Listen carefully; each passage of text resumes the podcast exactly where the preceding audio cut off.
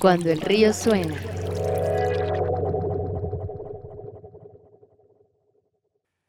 ¿Qué tal? Muy buen día a todos. Bienvenidos a una edición más de Cuando el río suena, un podcast traído a ustedes por Acueducto, en el que invitamos a personalidades del mundo de la innovación y la tecnología para ahondar en sus cabezas y poder tener una perspectiva más amplia sobre este mundo eh, y los negocios que, que, lo, que lo conforman. El día de hoy estamos aquí con el señor Rodrigo Salmerón. ¿Qué tal, Ro? ¿Cómo estás? ¿Qué tal? Y con nuestro invitado especial, el señor Carlos Font. Hola, Font, ¿cómo estás? Bien, bien, muchas gracias. Gracias por invitarme. Claro que sí, ¿no? Es un, es un honor tenerte aquí y me permitiré leerles un poco de, de quién es justo Carlos Fuentes, eh, también conocido como el señor Font. O bueno, solo Font. sin Solo el Font, señor, Font secas, está perfecto. Y, bueno, Carlos, Carlos Fuentes es un licenciado en matemáticas aplicadas por el ITAM y es egresado de la maestría en comunicación de la Universidad Iberoamericana. Cuenta con experiencia de más de 10 años planteando y supervisando el desarrollo de proyectos de investigación, desarrollo, innovación, tecnología de la información y gestión de calidad. Actualmente trabaja en Geek End y Cinia, donde se dedica a la coordinación de operaciones y desarrollos de procesos. Es profesor en la Universidad Iberoamericana, que es de hecho donde, donde nos conocimos. Font. Em, y también es director del Instituto para los Estudios de Ciencia, Tecnología y Sociedad, donde desarrolla investigación aplicada sobre tecnología, sociedad y sus relaciones. También pertenece al capítulo mexicano de la Internet Society. Participó en un proyecto empresarial que se hizo acreedor al Premio Nacional de Tecnología durante el 2018 y es un metalero de corazón, fanático de la literatura fantástica, el cine, la pintura y los gatos. Hoy estaremos hablando sobre la neutralidad de la red, la regulación que está por venir el... ¿Qué día es, Font? El 13 termina la consulta pública de los lineamientos y de ahí a ver qué pasa. Y pues bueno, vamos a ver cómo todo este tema, cómo esta, cómo esta consulta y cómo esta regulación va a afectar a todos los negocios digitales y, y a todos los negocios que quieran incurrir en, en prácticas que tengan que ver específicamente con Internet, si no me equivoco. Es correcto. Muy bien, eh, pues Font, bienvenido. Gracias, gracias. Bienvenido. Digo, gracias por invitar. Este, mm, pues para arrancar, eh, podría ser una buena idea definir qué es la neutralidad de la red. Ok, eh, exactamente. La materia que nos trajo aquí el día de hoy, la neutralidad de la red. Eh, la neutralidad es un principio que está eh, como que metido por diseño en Internet. Entendiendo Internet como un espacio muy amplio de relaciones. ¿no? Eh, si bien tiene una parte técnica y tecnológica muy clara, bueno, no, a veces no es tan clara, pero tiene esta identificación con la parte como eh, de los fierros, los cables, servidores y demás cosas. Eh, también estas relaciones con protocolos de intercambio de información, eh, un montón de cuestiones. Lo, lo que busca Internet en este diseño que les digo es mover información. Mover información eh, siempre de la manera más eficiente. Regularmente tratando de minimizar el tiempo que tarda algo en moverse del punto A al punto B a través de esta red de fierros, cables, satélites, ondas y demás cosas. Eh, y justo lo que busca en Internet es, es- es eso, que se pueda mover esa información de forma eficiente. eh, y en este término de la eficiencia siempre es como a la velocidad máxima. Entonces, la neutralidad justo aboga a que no importa el contenido que se esté moviendo en toda esta infraestructura de Internet, pues va a viajar del punto A al B de la forma más rápida. Eso lo que hace es como poner un piso parejo. ¿no? Eh, no importa que yo esté consultando en Internet noticias o algo que tal vez alguien considere muy relevante, o que esté viendo videos de gatos en YouTube, o que esté compartiendo memes o lo que sea. ¿no? Todo siempre va a buscar moverse de la forma más rápida para que O escuchando un podcast. o escuchando un podcast, exactamente, ¿no? Sin importar de quién es el podcast, qué tipo de noticia estoy viendo, es decir, es ajeno al tipo de servicio que estoy utilizando y al tipo de protocolo, que no, espero no meterme tanto a esa parte, sino pensado más como a los servicios.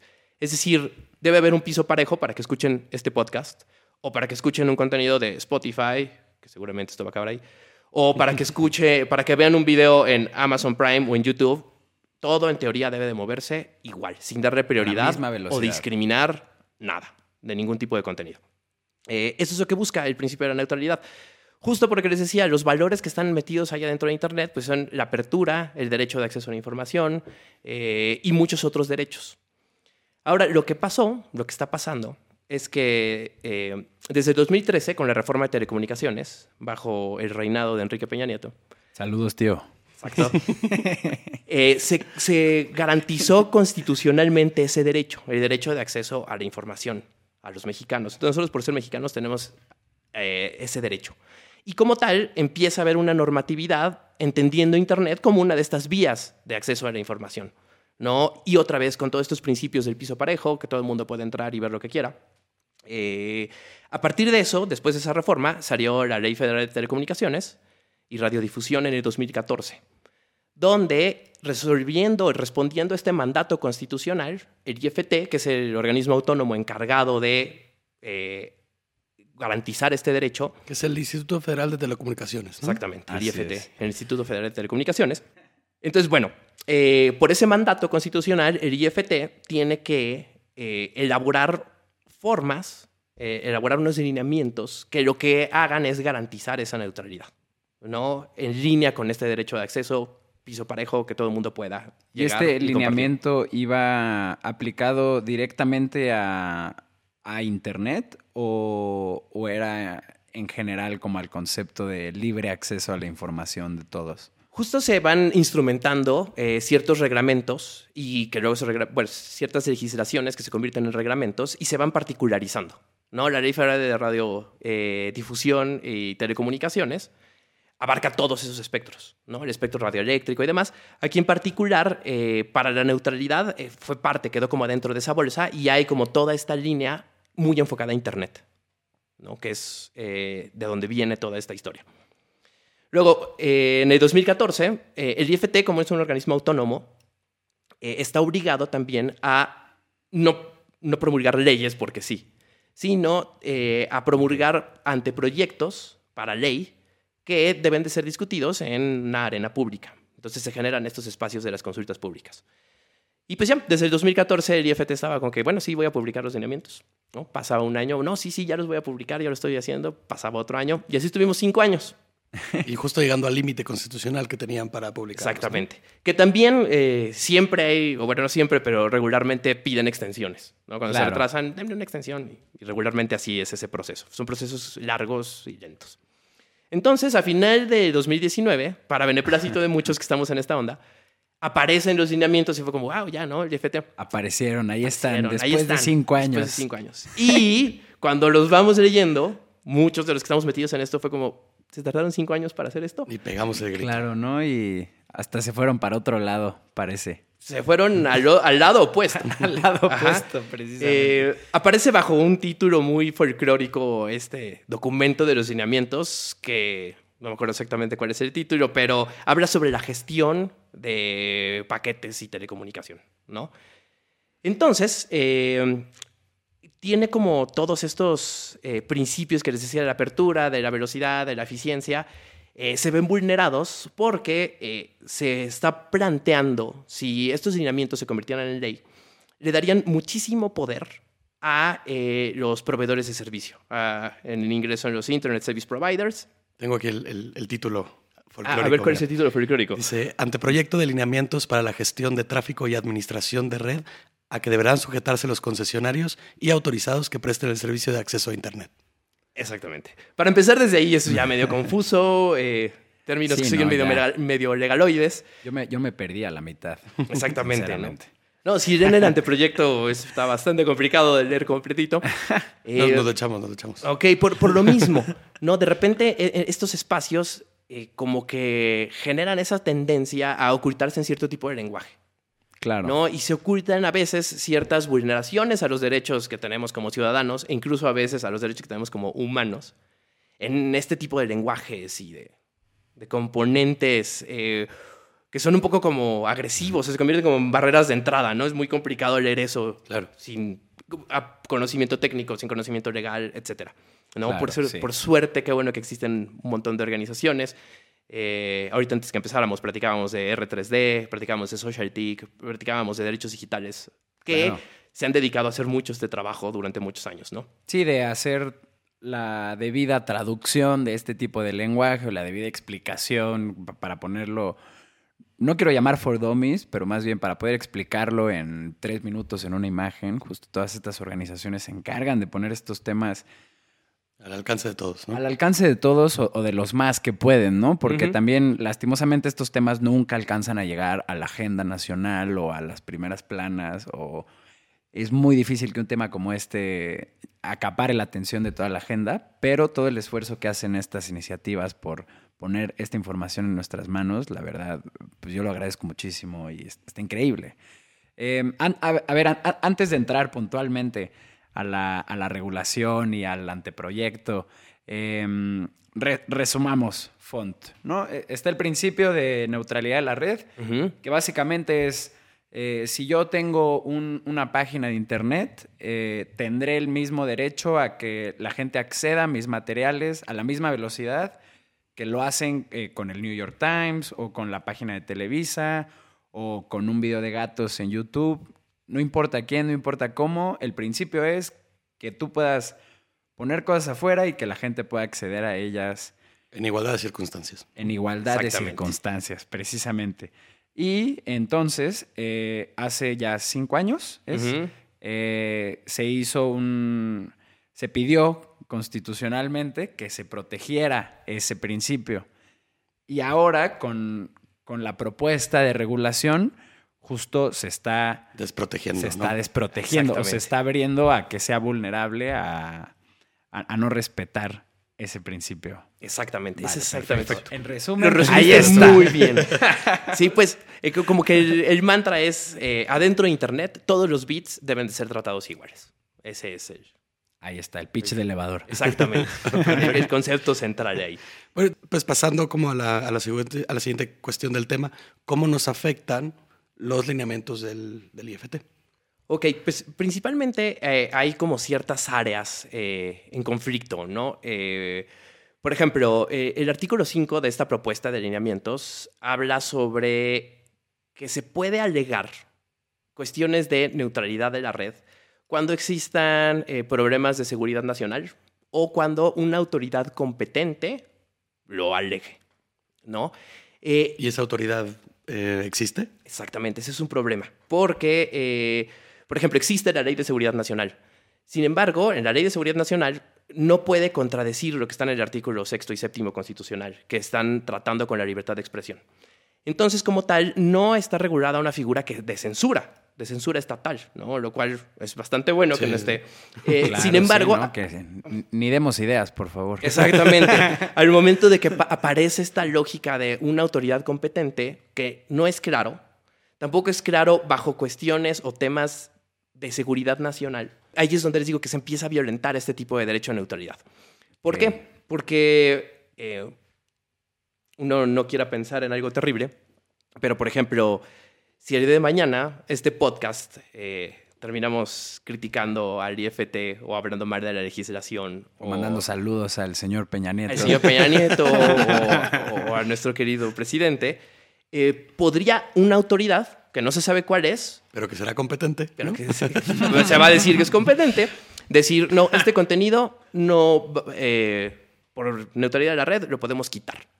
O podemos pedir a los proveedores de servicio que hagan discriminación de ese contenido, es decir, que eso no pase por su red, aunque el contenido esté colgado en el servicio que esté colgado. Eh, Con algún argumentando algo como eh, desorden público o no eh, sembrar miedo ante las políticas eh, Hasta desinformación, ¿no? Hasta lo que sea. Como no está estipulado, pues realmente pueden argumentar lo que sea, ¿no? Y se convierte en Welcome to Chinese Internet. Claro. Así, este contenido no va porque pues alguien que es competente no está de acuerdo con lo que está pasando ahí. Y eso incluso podría suceder con el mismo concepto de seguridad nacional, ¿no? Porque entonces hay muchas cosas que argumentadas de forma eh, ¿no? correcta, correcta y truculenta pueden decir que son una amenaza para la, seguridad nacional y tomar también medidas de este tipo. Exactamente, piénselo por ejemplo ahorita con las acciones del 8M y del 9M, ¿no? Eh, Esos movimientos que están buscando los, los, derechos de las mujeres. Y que principalmente se organizan digitalmente para convocar, para difundir información y demás. Exactamente, ese brinco de estos espacios digitales, de este Internet hecho a través de relaciones, eh, se rompe. Y se podría argumentar eso, ¿no? Ah, no, porque de ahí están organizando digitalmente una marcha y esas marchas terminan en pintas y en quemas y en protestas. Y Y, eso se es pierde todo el público, ¿no? desorden público, atenta a la seguridad nacional porque van a estar en Palacio Nacional. Podrían entonces limitar o bloquear ciertos paquetes donde se está moviendo este tipo de información. Y como tal, Qué peligroso, ¿no? Exactamente, pues se rompe ese estado de libertad de expresión eh, y sobre todo ese estado de lucha. Eh, algo que creo que es importante eh, jalar aquí es que gran parte del enfoque que tienen estos lineamientos eh, nos ponen a nosotros como eh, consumidores. Es decir, tienen un enfoque muy mercantil, donde otra vez eh, abogan a esos modelos de broadcast antiguos, como el de la televisión y el de la radio normal, Claro. donde había una voz que le hablaba a muchos.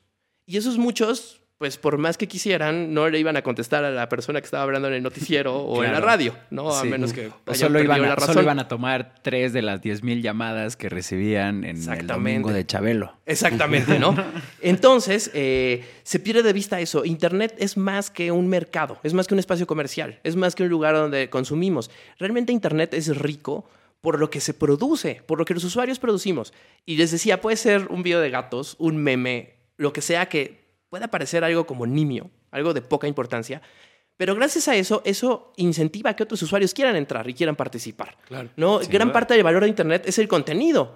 ¿no? Sí es importante la infraestructura, los cables y demás cuestiones, pero aunque eso estuviera, eso existiera y fuera gigante y fuera infinito y fuera eterno, si el contenido no está, ¿qué motivación tendríamos para entrar? Claro. ¿no? Si no puedo producir, si no puedo eh, eh, expresar una opinión, eh, ¿qué, qué me motivaría a entrar? El contenido y, la- y las comunidades, ¿no? Exactamente. Claro, porque además el, el argumento eh, más vago, por así decirlo, de, de Internet desde una perspectiva de querer echar a andar un negocio o una idea, eh, siempre la promesa es que vas a llegar a gente que, que te costaría mucho trabajo hacerlo de una manera física, ¿no? O sea, en vez de ir ahí tocando puerta por puerta para ofrecer este, tus libros o- o tus galletas para tu graduación, pues es más fácil eh, recurrir a estas herramientas, ¿no?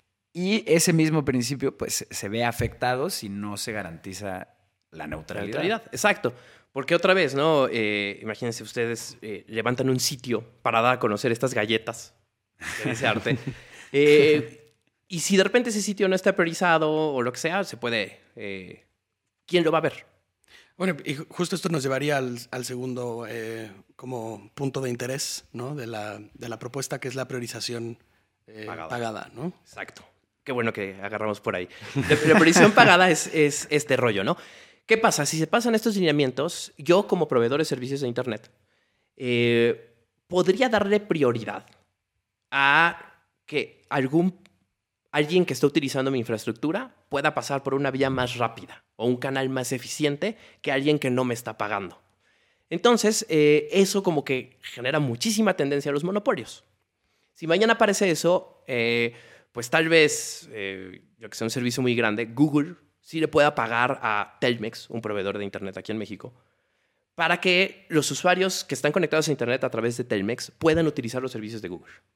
Sin embargo, si por ahí aparece una nueva propuesta que no esté centrada en un modelo de capitalismo de vigilancia como el de Google, eh, que tal vez respete la privacidad de los usuarios, los datos y demás, tal vez no tiene... Como el del pato, ¿no? ¿Cómo se llama? DuckDuckGo. DuckDuckGo, así es. Si no El tiene el del pato la lana para pagarle a Telmex, va a ser muy difícil que los usuarios puedan descubrir ese tipo de servicios.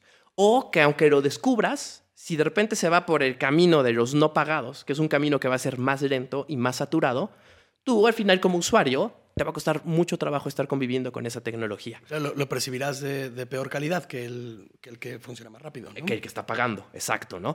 Eh, no obstante, un proveedor de Internet te cobra una velocidad de acceso, ¿no? Si tú compras un paquete de 300 megas de velocidad, pues en teoría si el sitio, si el servidor del que te está proveyendo el servicio tiene la capacidad de servírtelo a 300 megas, lo vas a ver a esa velocidad. No va a importar quién es ese servicio, ¿no? Claro. Eh, entonces, otra vez, ustedes pueden tener, montar una muy buena infraestructura para poner cualquier sitio que quieran colgar o hacer el experimento que quieran hacer adentro de Internet. Y eh, con esta garantía, pues si ustedes tienen la capacidad de ofrecer a cierta calidad, Las personas que lo, que lo vayan a ver lo van a ver a esa velocidad. Claro. Y a ustedes no les va a costar un peso, ¿no? Eh, que eso es muy relevante en los términos de, de negocios de innovación.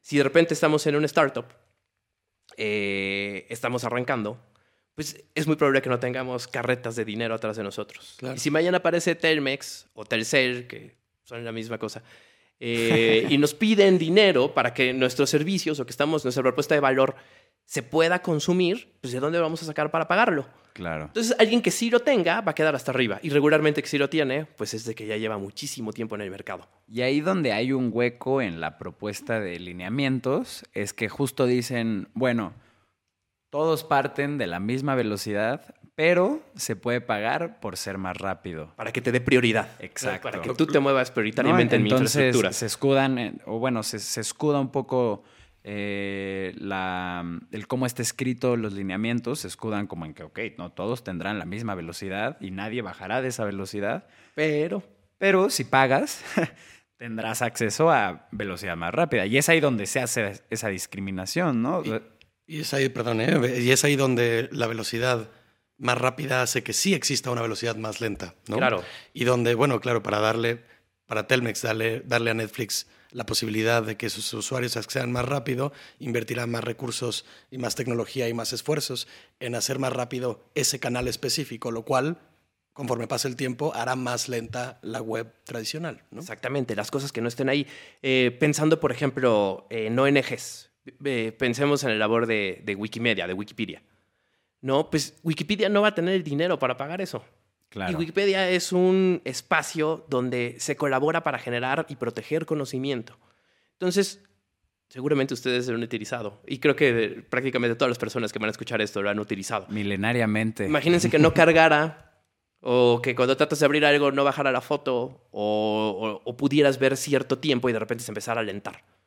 Eh, también, por ejemplo, ahorita el caso de Netflix es, es interesante porque también eh, este tipo de prácticas como la priorización pagada eh, otra vez quita eh, ese piso parejo y puede generar que existan como concentraciones horizontales. Pensémoslo otra vez con Telmex.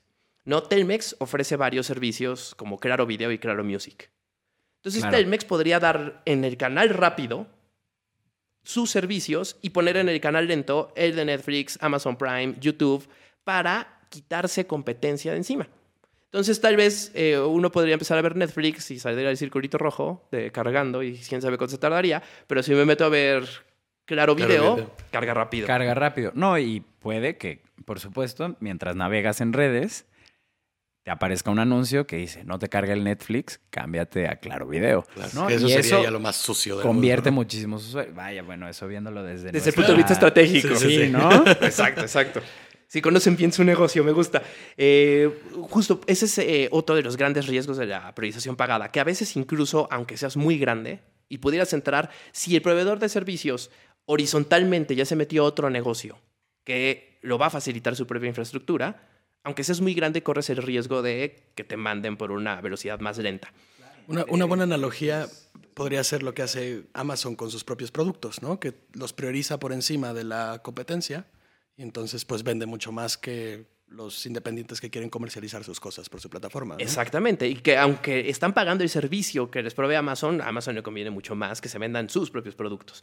No, por eso todas estas facilidades de esto viene por Amazon, esto está por Amazon Prime, esto está, Claro. no, Eh, eh, se corre ese tipo, ese tipo de riesgos también. Esto está, digo, si alguien quiere nerdear un día y leer los lineamientos, eh, viene es el artículo 3 y el 7 me parece donde empiezan todos estos riesgos de las de las priorizaciones pagadas.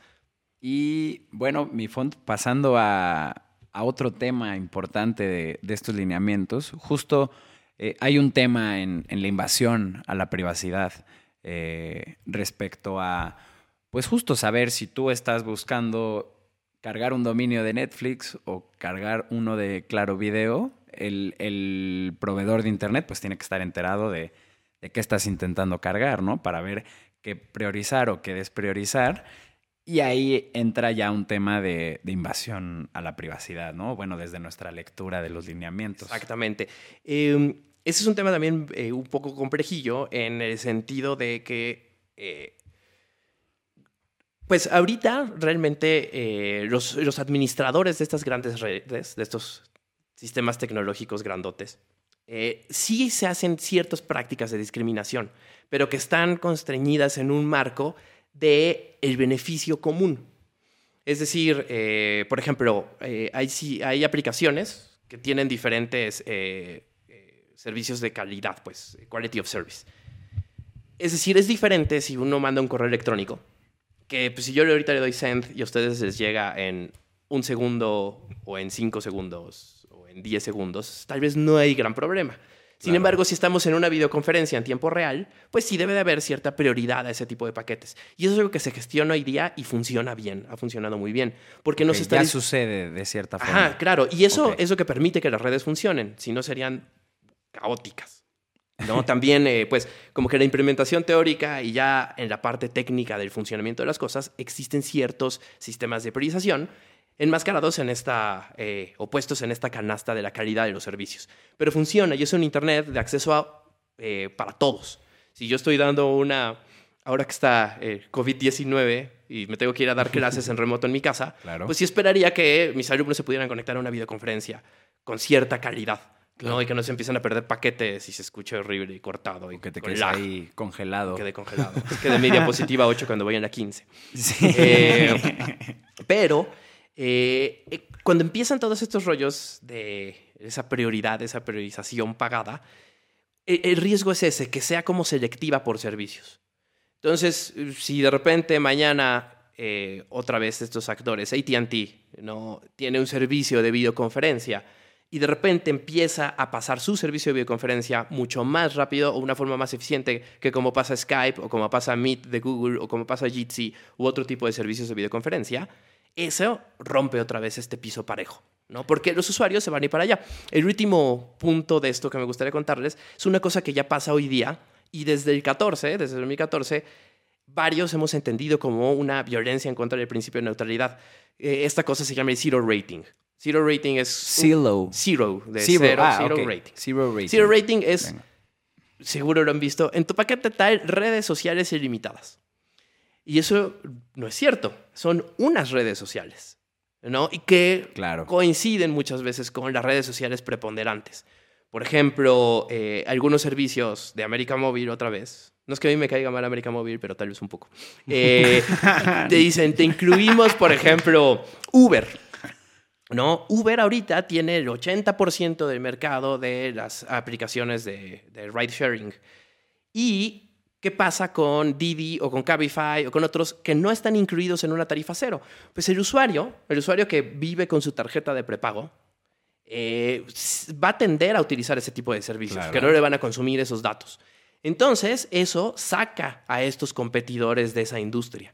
Y es complicado entrar por ese tipo de acuerdos que existen. Eso es algo que, les digo, seguro ya lo han experimentado, pasa hoy día, y eso es violencia en contra del principio de neutralidad. Claro, y eso, eso es de los, de los temas que debería el IFT haber este, tratado en sus lineamientos. decir, no debe de existir un esquema de zero rating.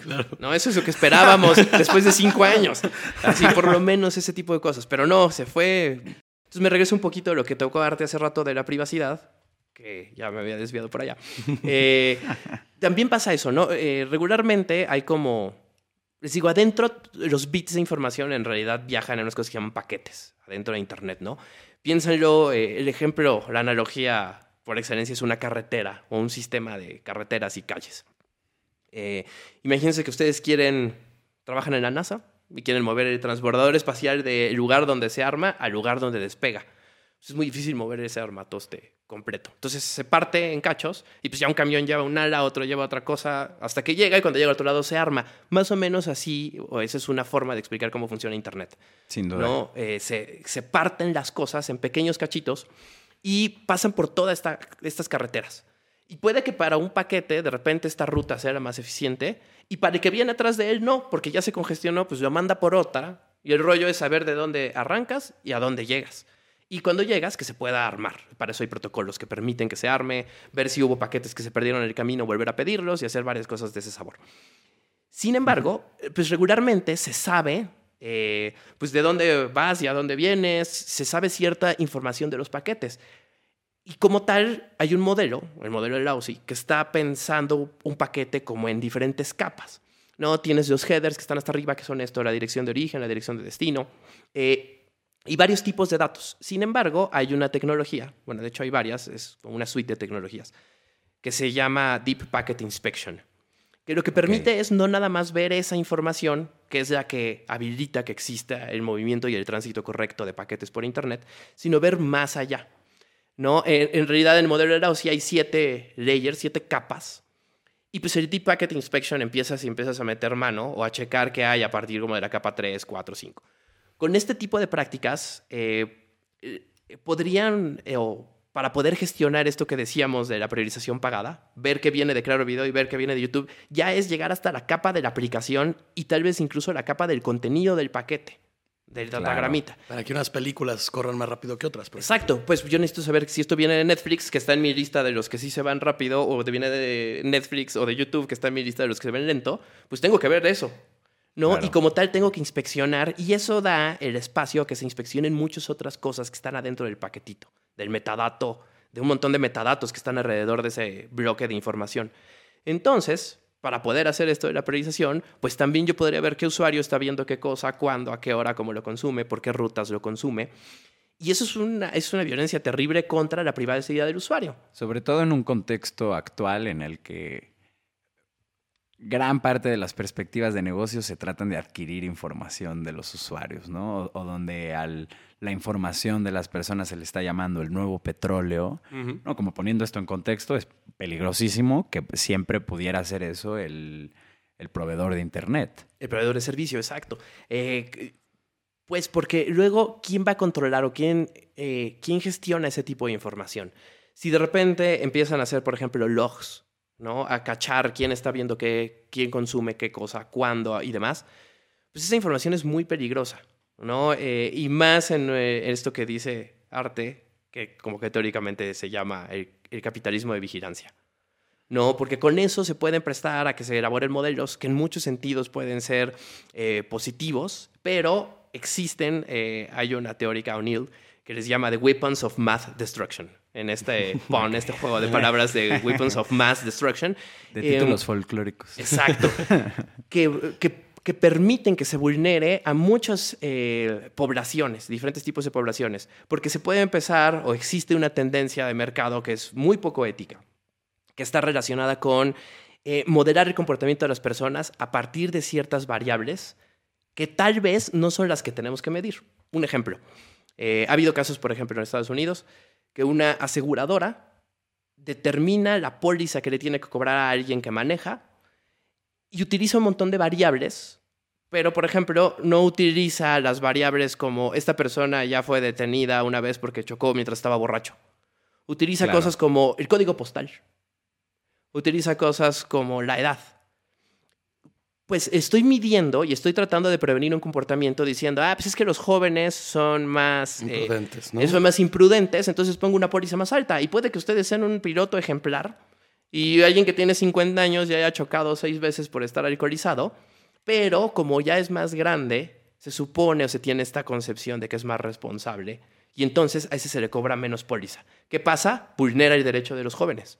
Nada más por ser jóvenes. En lugar de medir la variable que quieres medir, ver qué tan responsable es al volante, mides otras cosas. Mides el tamaño de su cartera, su edad, su raza. Y con el código postal también se hace un sesgo socioeconómico, ¿no? Súper. ¿no? Si estás en una zona que está eh, afectada por, la pobreza, y ahí decido, no, es que la gente que está en situación de pobreza tiene mayor probabilidad de no pagar, por ejemplo, un crédito, un préstamo, le voy a poner una tasa de interés más alta. Y lo que eso produce, pues es muchas veces que las personas caigan en el defaulting, que no puedan pagar. Que tal vez si le estoy prestando a alguien que no tiene tanta necesidad económica, eh, le presto una menor tasa y ese que ya tenía ese beneficio social de esa credibilidad, lo aumenta. Y eso apoya a la inequidad, ¿no? Exactamente. Y entonces, eh, por eso puede ser algo tan grave esto, que un proveedor de servicios de Internet empieza a generar esos datos y empiece a comercializarlos. ¿Qué persona ve qué? ¿Dónde vive? ¿Dónde está? ¿A qué hora? Porque adentro de todos esos paquetes y esas prácticas se pueden cachar muchísimas cosas de los usuarios, ¿no? En estos metadatos. Y si no sabemos en manos de quién van a caer, cuánto tiempo los va a tener, si los va a vender y a quién, empieza toda esta gama de riesgos. Por eso es muy importante este tema de la, de la privacidad y a veces como que es muy complicado relacionarlo con el day to day. Mucha gente dice, ah, pues, yo uso Google hace años, Facebook, y pues, no me importa, ¿no?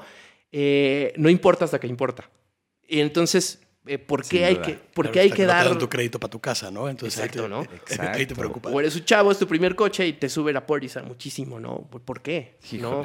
¿Qué, qué, qué, temas tan, tan delicados, tan... Eh, es, es, imposible no decir que cuando uno habla de esto, si pone la, mente a andar para, para, pensar como, cómo podría salir mal esto o, cómo puede eh, incurrir en, en, las acciones que tenemos, eh, pues es algo desalentador y tétrico. Pero vámonos a una pausa.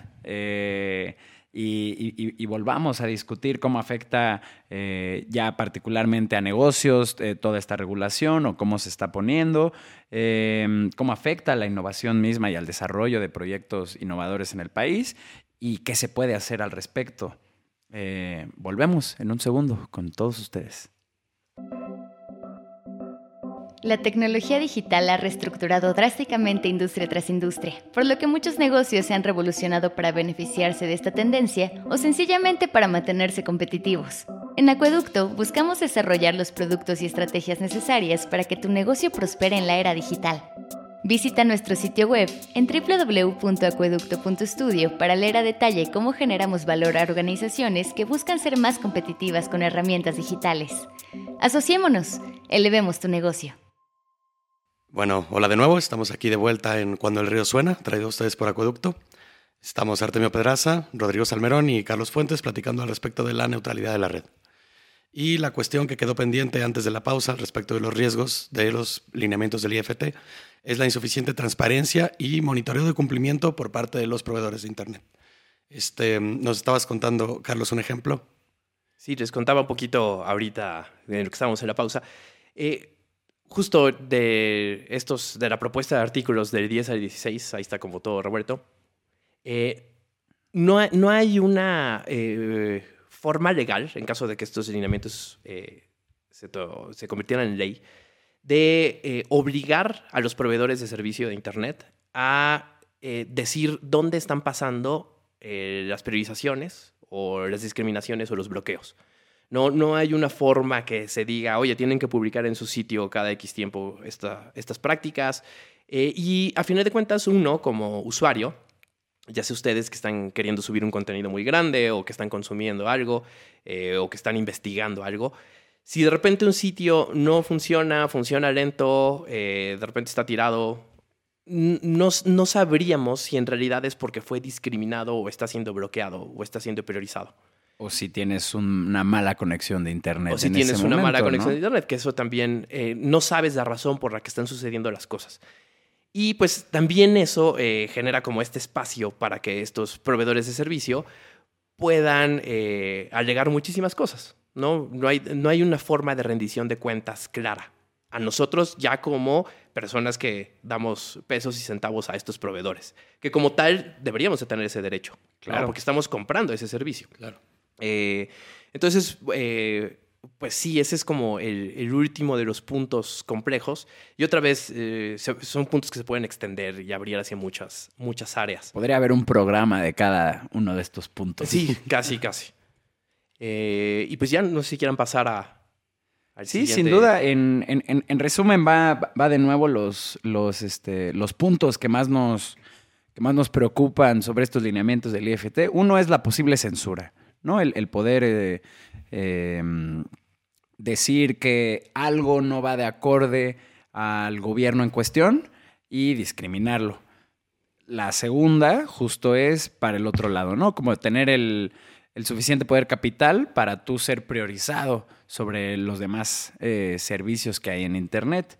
Eh, uno es la invasión a la privacidad, que es todo lo que, toda la apertura que hay de información eh, privada tanto al proveedor como a pues ya quien esté regulando todas estas prácticas y que es información muy sensible que se puede utilizar para, dependiendo del interés, eh, pues cosas que ya nos, ponen, nos ponen a sudar un poco. y, por último, eh, justo la insuficiente transparencia y monitoreo de cumplimiento, ¿no? Que nunca eh, o bueno, según los lineamientos que están en consulta ahora, no hay forma de, de saber si un sitio está justo pagando una priorización o está siendo desprior- desprio- Despriorizado. despriorizado, O exactamente. discriminado. o discriminado. eh, y también el mismo IFT o los mismos proveedores de servicio no están obligados a ser transparentes respecto a cómo están ejerciendo estas prácticas. Y, y bueno, vámonos, vámonos puntual a ya un poco de, de- de qué se trata Acueducto, sobre negocios digitales y demás. ¿Cómo afecta eh, esto a los negocios y a las empresas digitales, Fonto? Pues sí, eh, um, otra vez ya tocamos un poco este tema de los startups, ¿no? Del piso parejo. Igual ustedes no tienen la capacidad económica para pagarle al proveedor de Internet para que sus usuarios tengan acceso, pues sus usuarios de ese proveedor, a el contenido que ustedes están generando. Eh, um, o incluso les decía, existen estos temas de la, la concentración horizontal, que Claro. tal vez ustedes están haciendo un servicio que pudiera competir contra un servicio que provee estos proveedores de servicios de Internet, entonces también podrían ser eh, bloqueados o discriminados o eh, ralentizados. Y eh, pensándolo un poco, aterrizándolo a proyectos como Acueducto y también a los clientes de Acueducto, eh, estábamos leyendo ¿no? ahí en el, en el website, está toda eh, la estrategia que se hizo, por ejemplo, para la danza de las fieras. ¿Qué pasa? Eh, generaron como toda una identidad alrededor de, ¿no? Y eh, gran parte de esta identidad tenía que ver con la conformación del sitio, del sitio electrónico. Así es. Así es. ¿Qué pasa si ese sitio, si ustedes no tienen dinero para pagarle a... Porque piensen en esto, no todos los usuarios entran a Internet con el mismo proveedor. Unos van a entrar con AT&T, otros van a entrar con América Móvil, que puede ser pues o Telmex o Telcel. Otros van a entrar con Axtel, con TotalPlay, con el que sea. Entonces no nada más se tendrían que pagar a uno.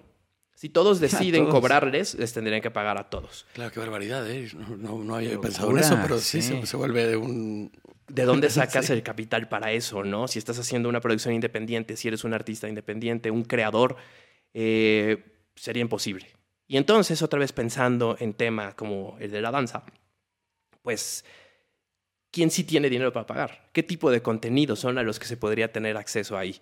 Y eso cambia todo, ¿no? La danza trata sobre, por lo que entendí, es este tema de la trata de personas y demás.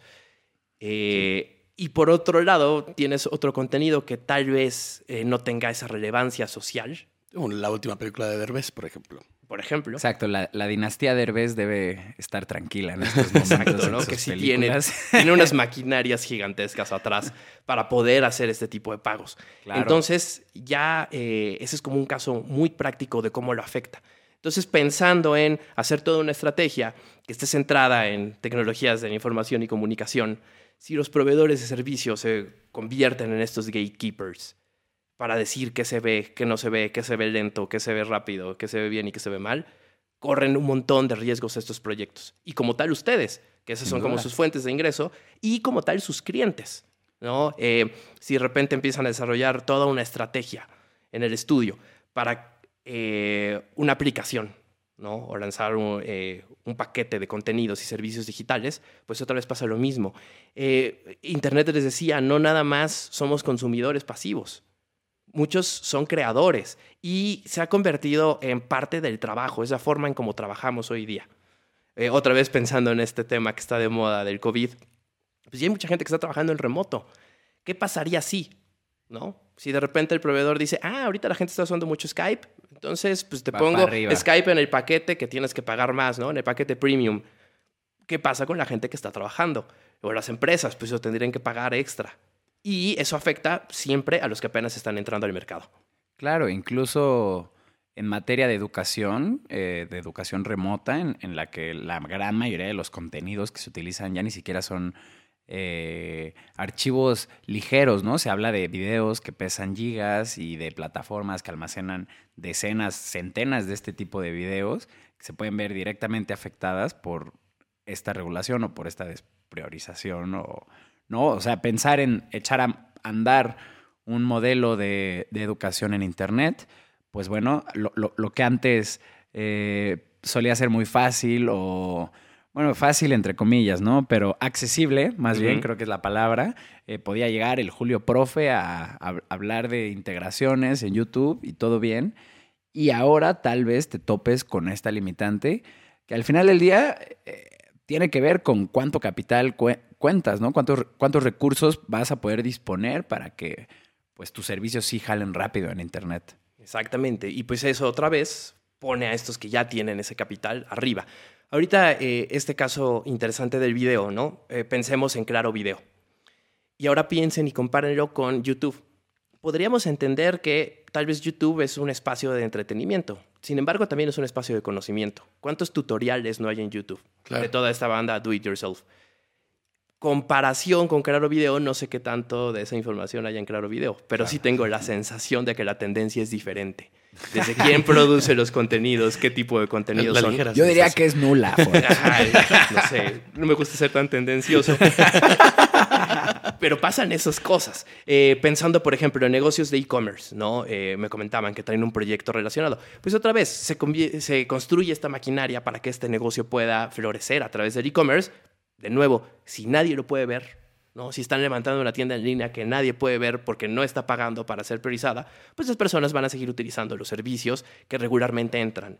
Y eso afecta este lado de la innovación. ¿Yo qué incentivo tengo como un innovador de hacer una app, hacer un servicio, hacer un sitio que tenga e-commerce, eh, eh, dar, eh, dar a conocer una película, si aquí va a estar la primera barrera? Y se convierte en el caso que decía Artemio hace rato de ir a vender galletas, pues tendría que ir que puerta a puerta. No, no tengo tampoco el capital para contratar vallas, contratar un montón de cosas que a final de cuentas se terminan regionalizando muy pronto. Cuando la idea de Internet era mucho atentar a esta globalización. Claro. Eh, se me ocurre un, un, otro, otro ejemplo también, ¿no? Si tú ya tienes un sitio web que ya está muy bien posicionado, ¿no? Y apareces en los primeros resultados con todas las keywords que a ti te gustan y te parece que ya está y que esto no te va a afectar, eh, te podría afectar de otra forma, ¿no? Porque si tu sitio comienza a ser más lento, eso tiene un impacto directo en tus resultados y en tu SEO y tú podrías perder esos privilegios que has construido durante tanto tiempo con tu contenido, con tu copy, ¿no? Con todos los Hasta el desarrollo de tu página, todo todo, afecta, ¿no? Por ejemplo, pensemos en estos grandes eh, índices que hay en Internet, ¿no? Como Google. Google mide ese tipo de cosas, ¿no? La velocidad de carga. Si de repente tu velocidad de carga se está viendo afectada porque estás caminando por la ruta lenta, pues Google te va a dar una menor calificación y el SEO se afecta, ¿no? En los resultados de búsqueda empieza a salir cada vez más abajo. Entonces, aunque tengas una propuesta de valor muy buena, ya medianamente establecida, que ya tiene un buen SEO, ya estás en los primeros resultados de búsqueda, de todas formas te puede afectar en el mediano plazo puedes empezar a, caer. Eh, el otro caso, pensando de innovación, un poco es el de, el de Salvaje Nada. ¿no? Salvaje Nada eh, parte de esta lógica de ir descubriendo música y hacer esta canasta básica de playlist, ¿no? de música nueva cada 15 días, que se comparte a través de Spotify. ¿Qué pasa si Claro Music alenta Spotify? Pues toda esta chamba que se hizo de salvaje nada, donde había poca actividad y de repente se encontró que este modelo era el que podía generar que otra vez subiera el volumen de usuarios, esos usuarios no lo van a escuchar porque van a dejar de utilizar Spotify. Porque o no les cobra utilizar eh, Claro Music, o Claro Music se escucha mucho mejor y no hay lagging y no se traba. Claro, ¿no? Porque parte de la respuesta de, no sé, vaya, ahí, es chistoso porque Spotify también es enorme, pero em, en, un caso en el que Spotify decidiera, eh, bueno, pues para igual correr eh, rápido, eh, en vez de que estas canciones estén a, cierta calidad, pues la reducimos a la mitad, se sigue escuchando la canción, ahí está, todos esos instrumentos, pues pierde valor de producción, pero ahí están las rolas. Y pues justo gente más conocedora, con más tacto a degustar música, diría como, ¿qué es esto? Mira, yo jamás me, esperé acabar en Claro Music, pero esos son los que corren la música la calidad que queremos, exacto. O, con WAVs o con cosas más, más, este, pesadas. ¿sí? y también, por ejemplo, eh, aparece en este tema el tema de los artistas. ¿no? Eh, Salvaje Nada lo que estaba haciendo es buscar nuevas propuestas. Eh, y a final de cuentas, se también eso contribuye a esa economía que se va formando piramidalmente, porque también contribuye a la economía de estos artistas que van siendo descubiertos. Claro, y cómo van a encontrar a estos artistas si estos artistas no están pagando la línea rápida, ¿no? Exactamente, o, o, estos artistas están viviendo en Spotify, pero quién sabe cuántos de esos puedan vivir en Claro Music. Quién sabe si en su concepción del mundo digan, ah, también tengo que publicitarme ahí, ¿no?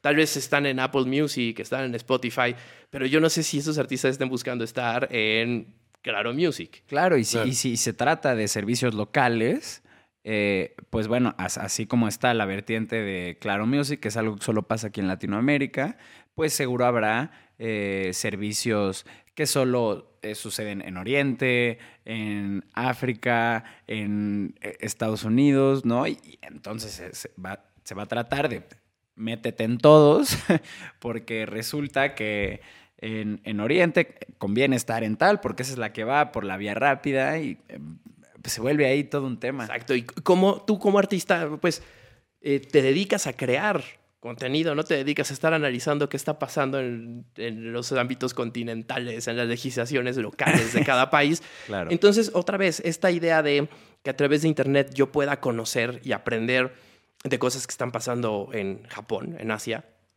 pues igual y desaparece, porque no hay forma de que estos puedan incidir en este mercado, entonces no hay forma en que yo lo conecte. ¿No? Nada más por estas prácticas de priorización pagada eh, y de discriminación de información. Entonces, otra vez, si eso es parte del modelo de negocio de ustedes, pues os va a afectar porque pierdes eh, algún eh, segmento de clientes, que ya no va a haber interés en tratar de invertir para México, ¿no? En lugar de invertir para el mundo, que es como la lógica otra vez global de Internet. Entonces empiezan a afectar también ese tipo de negocios. Si se afecta a sus clientes, pues a ustedes también se les va a afectar. Y como tal, eh, todo el, mundo de la innovación empieza a ser afectado. Eh, hay, un ejemplo que me parece bonito. Ustedes están más jóvenes, entonces no sé qué tanta resonancia tenga. Échalo. Pero, eh, por ejemplo, no sé si algún día trabajaron con la enciclopedia en carta. ¿Sí? Sí, sí, sí. en un CD, ¿no? Era en carta y ahí se metía uno. ¿Qué, hubiera pasado si yo les hubiera dicho, aquí tienen la enciclopedia en carta gratis? Oye, por ahí apareció un experimento loquísimo en esta cosa rara que nadie sabe qué es, que se llama Internet, que se llama Wikipedia. Pero tienes que pagar extra para poder tener Wikipedia. Pues vas a seguir utilizando en carta, que es gratuito. Claro. Entonces, seguiríamos utilizando en carta, en lugar de utilizar Spotify, utilizamos MySpace. Seguiríamos utilizando ese tipo de servicios porque no hay ningún incentivo a innovar. A lo nuevo. A lo nuevo. No, pues eso ya es lo que está establecido, ese que tiene dinero para pagar. Y si yo quiero empezar a explorar y tener diferentes alternativas, y otra vez es que, lo que les decía, ese derecho constitucional como mexicanos de acceso a la información, pues no, no, no habría forma de hacerlo porque no es un derecho, se convierte en un derecho de los que tienen dinero para pagar ese extra. Pagar el paquete premium que tiene esta cosa que se llama Wikipedia, que yo en la vida he visto, mejor sigo trabajando con Encarta. Mejor sigo utilizando MySpace. ¿No? En lugar de meterme a Spotify, meterme a encontrar diferentes propuestas. Entonces, ese es el punto grave donde puede afectar a este tipo de negocios que pasen este tipo de lineamientos. Todos los negocios que están metidos en el espacio de la innovación y que realmente se recargan mucho en esta concepción de Internet como un espacio global, un espacio de participación eh, plano, desaparecen. Porque de por sí me está costando trabajo lanzar mi startup y aparte voy a tener que hacer estos pagos a un montón de gente, ¿no? Entonces es más complicado entrar. Ahí están esos riesgos. Otra vez regreso a esa idea, ¿no? Eh, Internet no es un mercado. Tiene áreas que pueden funcionar para el mercado. Y potencializa el mercado. Potencializa y, y es bueno en ese sentido, pero también les digo, es un lugar donde uno va a aprender, es un lugar donde se experimenta, es un lugar, como decíamos hace rato, donde ya se trabaja, eh, es un lugar donde uno crea, se expresa, y piénsenlo así, es un lugar hasta donde uno conoce a la pareja, se vive la, se vive la vida romántica y sentimental. Eh, pasan muchas cosas ahí. No nada más somos un eh, consumidor pasivo, como les decía, del modelo de la tele o de la radio antiguos, sino realmente nosotros somos los que producimos Internet. Y esos que somos los que generamos el, el interés de otros para meterse. Si pasan todas estas cosas y no hay propuestas nuevas, pues quién sabe los demás que nos rodean, que estamos en esta comunidad, qué tanto interés tengamos en pagar extra o estar eh, tratando de movernos por estos lugares. Seguir participando de la misma forma. ¿no? Exactamente. Oye, y bueno, ya planteando esta realidad tan, tan sombría, ¿no? y tan trágica. No es para que se depriman. ¿eh? no, pero eso nos lleva a la... Yo ya estoy deprimidísimo, sí, no, no, Lo siento. nos lleva a la, a la, siguiente pregunta, que es, bueno, ¿y qué podemos hacer al respecto? Ok, eh, ahorita eh, les decía, salieron a consulta estos lineamientos, no los pueden aprobar sin que haya una consulta pública. Entonces, la consulta eh, ya lleva un rato, hubo este grupo de colectivos, ONGs, que se unieron en esta campaña que se llama Salvemos Internet. Yo creo que ahorita la primera acción que se puede tomar es ingresar a salvemosinternet.mx y ahí hay un espacio para que se puedan enterar de más de estos temas. Hay una zona también de participación. Si ustedes crean un meme, un contenido algo, lo pueden subir ahí también. eh, para empezar a dar a conocer todo este movimiento. Y eh, hay un lugar para que puedan firmar eh, una petición al IFT. Regularmente les decía, el IFT saca estas cuestiones, saca estas consultas y casi siempre participan 100, 200 personas. Ahorita creo que gracias a la labor de salvemosinternet.mx ha habido la participación ya de miles de personas. ¿no? Entonces lo que estamos esperando es que el IFT dé cuenta de eso. Está Claro. generando esta, eh, este espacio de participación, yo esperaría para, para verlo, para ver qué está pasando. Entonces, entre más personas entremos y firmemos la petición que ahí está, aparte es muy sencillo, ya casi casi está redactado un mensaje en el cual ustedes nada más pueden decir suscribo a esto, mandar. Eh, o también pueden ustedes hacer su propio mensaje para decir, nosotros somos eh, un negocio, somos un negocio de innovación, tenemos estas necesidades y creemos que esto nos puede afectar.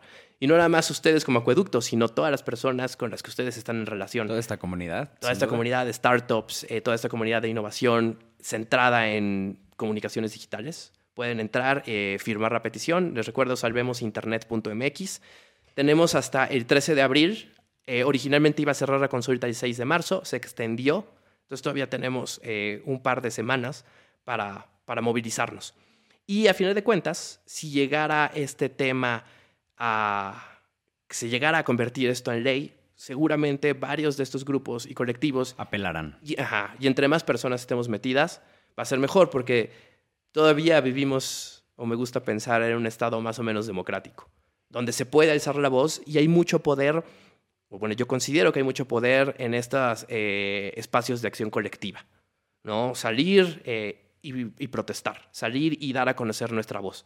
Está respaldado, les decía, el artículo sexto y séptimo constitucionales, tenemos libertad de expresión todavía. Entonces creo que vale la pena luchar por ella. Ejercerla, Todavía. sin duda. sí. Todavía, ajá. Con estas cosas dudo a veces hacia dónde va la cuestión, pero eh, creo que lo más importante es eso, informarnos, firmar estas peticiones eh, y en caso de que pase alguna cuestión desastrosa, no quedarnos callados. Porque a final de cuentas, nosotros somos lo que le estamos pagando a estos proveedores, no es algo que nos regalen. ¿no? Y como tal, tenemos derecho y tenemos derecho a exigir que nosotros queremos un Internet libre y abierto, donde podamos producir, ser escuchados, escuchar a otros, escuchar nuevas propuestas y generar una mejor economía. Van apareciendo negocios a partir de la innovación que generan empleos de forma directa e indirecta. Claro. ¿no? Les decía, seguro se generan empleos al momento de hacer una película, ¿no?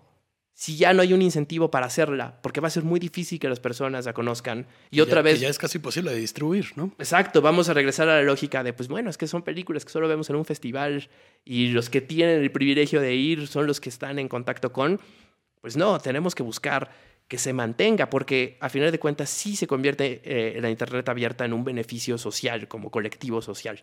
No nada más tiene que ser una cosa que beneficie a los que ya ahorita tienen muchísimo privilegio.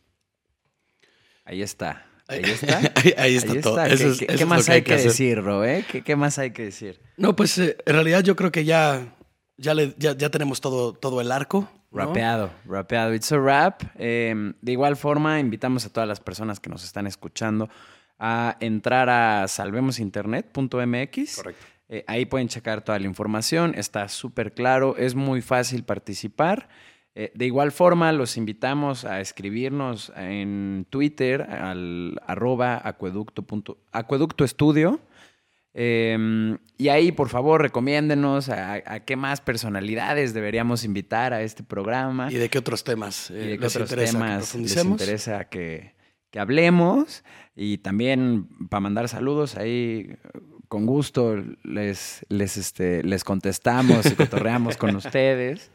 Eh, y bueno, de verdad, creo que, creo que ya no nos queda nada más que, más que agradecerte, Font, por venir a, a explicarnos esto ya en la recta final de, de esta consulta. Entonces todos participen, eh, infórmense, vean que este no es un tema delicado y nos vemos a la próxima.